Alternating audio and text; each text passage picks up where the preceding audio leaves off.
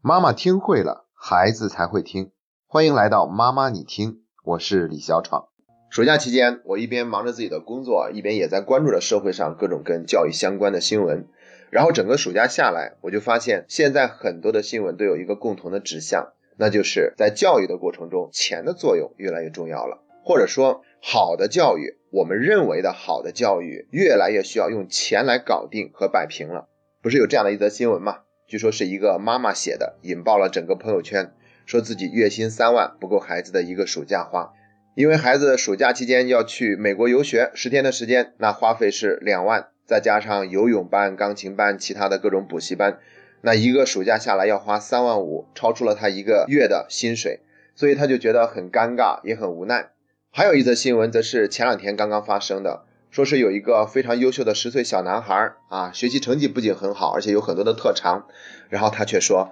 我的爸爸妈妈不配拥有我这么优秀的孩子，因为他们只能开得起十几万的日产车。我的同学都是用 iPhone 七，而我只能用一个儿童手表。你看看，无论是从我们大人的角度去陈述，还是孩子的角度去表达，好像都在说现在的教育我们需要更多的钱才可以搞定，才可以做好。”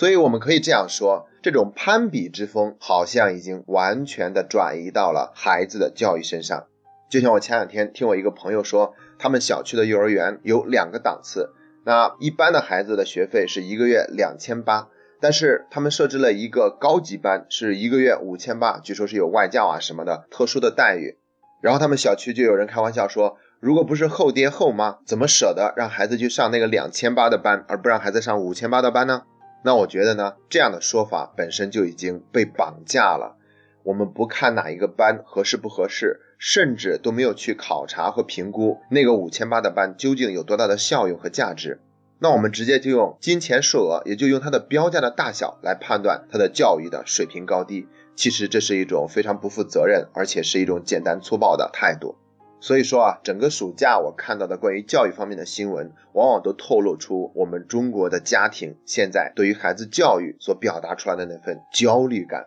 我还看到另外一个数据，是说中国的中产阶级从二零一二年到二零一五年期间，财富是大幅的提升，可是与此同时，中产阶级的幸福指数没有随之增加，反倒下降了。也就是说，二零一五年反倒没有二零一二年的时候感觉幸福多一些。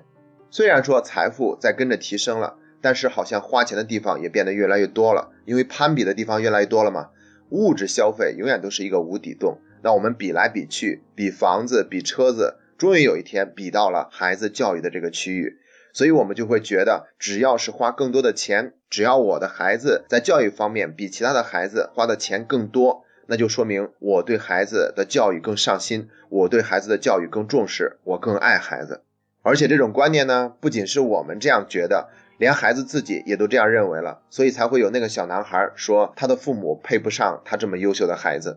这还让我想起来一句话，叫做“再穷不能穷教育”。我们今天这个时代已经摆脱了贫困，生活呢变得越来越富足，于是呢我们就想富教育，这也没有什么错。比如说民国时代的才女林徽因。他的父亲呢，就给他创造了一个非常富足的家庭环境，所以说呢，他在十六岁的时候就可以跟着自己的父亲去游历欧洲各国，包括那个时代的我们知道的一些大家，像鲁迅呐，还有胡适啊这样的家庭，如果他们没有一定的财富基础、经济基础，那他们是很难给孩子提供这样好的学习条件的。但是注意，人家的家庭可不光是只给孩子提供了金钱这方面的支持，更重要的是还给他们带来了精神方面的富足的教育。所以我要说，用丰厚的物质给孩子提供更好的教育，这本身并没有什么错。但是如果我们只关注于用丰厚的物质给孩子带来更好的教育，这是一种偷懒，这是一种不负责任的想法，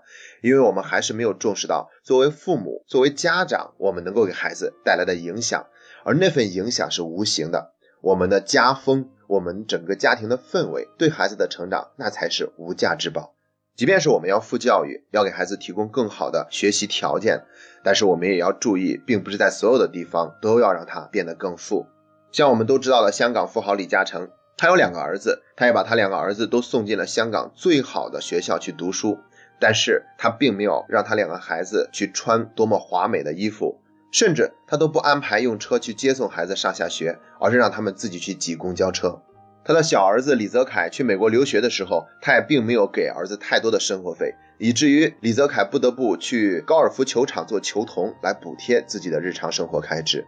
听了李嘉诚的这个例子，我们就应该知道，富孩子也不是什么地方都富。如果我们富的多了，有可能惯着孩子变得更加的骄奢，变得更加的大手大脚。所以呢，那作为我们更应该去反思，不要再用金钱来绑架我们给孩子的教育，更不要用对孩子的教育来变成我们可以去跟别人比较攀比的一个途径和方式。而且呢，我们要去反思一下，什么才是真正的富养？那我觉得呢，所谓真正的富养，应该包含以下五个方面。第一个方面就是给孩子带来良好的饮食起居的习惯。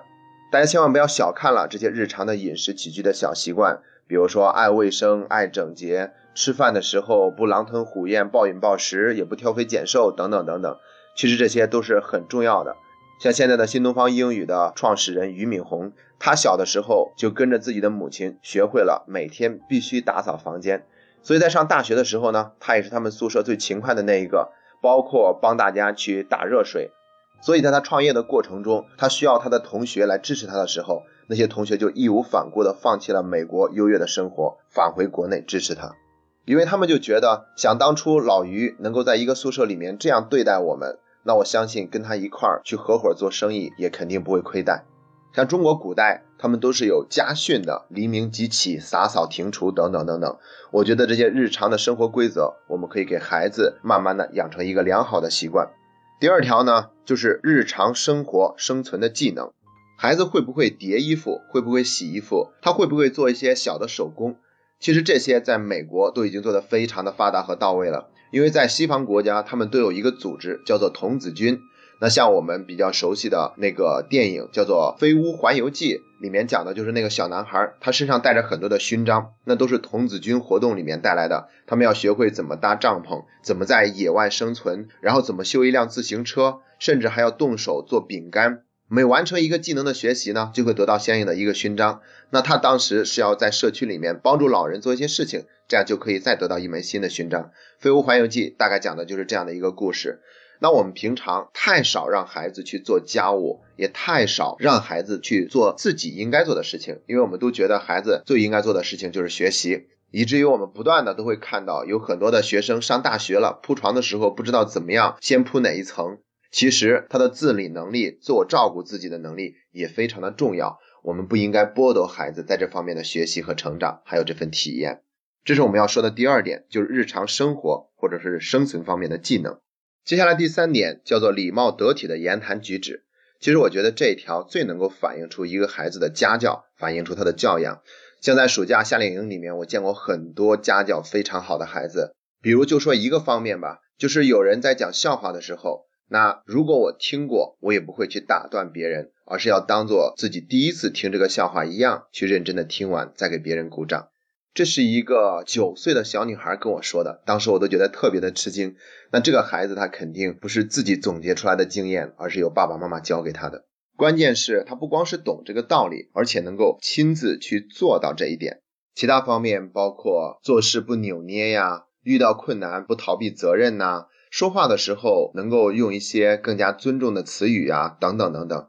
有很多的孩子在这方面表现的教养真的是更棒的。还有第四点也很重要。叫做高贵淡雅的人格品质。我觉得提到高贵和淡雅，并不是一定看起来是多么的雍容华贵，恰恰相反，一定是那种经得起起伏，那才叫真正的高贵。像我们都知道的杨绛先生，她也算是一个才女了，出身于名门，可是，在建国以后呢，也曾经遭遇过批斗，让她每天去打扫厕所，那都是一个富家小姐做这样的事情，应该是很受屈辱了。可是他呢，也当做寻常事情来对待，把厕所打扫的一尘不染。在那个过程中，心情非常的平和。如果你读过杨绛先生写的那本《我们仨》，那就应该知道，他回忆起那段岁月的时候，没有任何的指责和抱怨的气氛。这是一份很宽广的胸怀才能够做到的事情。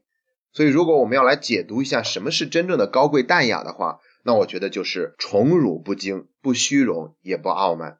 我们心理学里面呢，讲究一个词叫做资格感，或者说是叫做自我效能感，也就是一个人对于自己是多么的肯定，多么的相信自己。当一个人总是觉得自己没资格感的时候，那他一定看起来是贫乏的。但是如果一个人他真正有了资格感的话，那他一定不屑于去用物质方面的东西炫耀自己，因为任何的炫耀都意味着背后是一种缺失。所以说，一代人致富是很难变成贵族的。那就是因为这种高贵淡雅的人格品质，可不是一旦物质财富丰富了以后就可以去实现的。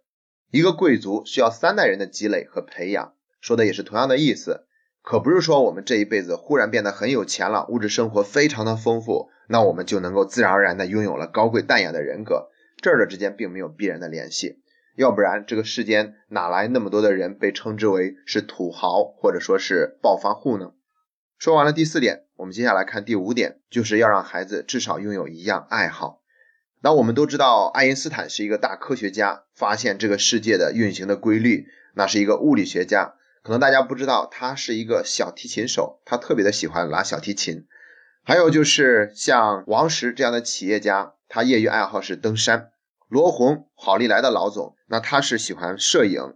包括日本天皇，他也不是老老实实的光当天皇。他有一个自己的爱好是钓鱼，同时呢，他对鱼类有非常深入的研究，发表过很多专业的论文。那有一种鱼叫做虾虎鱼，据说在虾虎鱼的领域里面，日本名人天皇的研究是首屈一指的。像这样的功成名就的人，他们都一定要拥有一个爱好。所以说，爱好它是有非常大的作用和价值的。它不光可以丰富我们的精神生活，也会让我们日常的生活多了一个调味品，多了一个调味剂。但是其实提到这一点的时候啊，我特别的谨慎，甚至有一点点纠结，因为我知道现在有很多的家长也是这么做的，但是在做的过程中呢，掺杂了很多的功利心，以至于非得逼着孩子去考级呀，非得让孩子一定要完成作业呀，等等等等，所以孩子在学的过程中没有一份快乐的体验。那我们以前也曾经分享过一个词，叫做物化。也就是当我们生搬硬套或者非常机械的把一些东西强加到孩子身上的时候，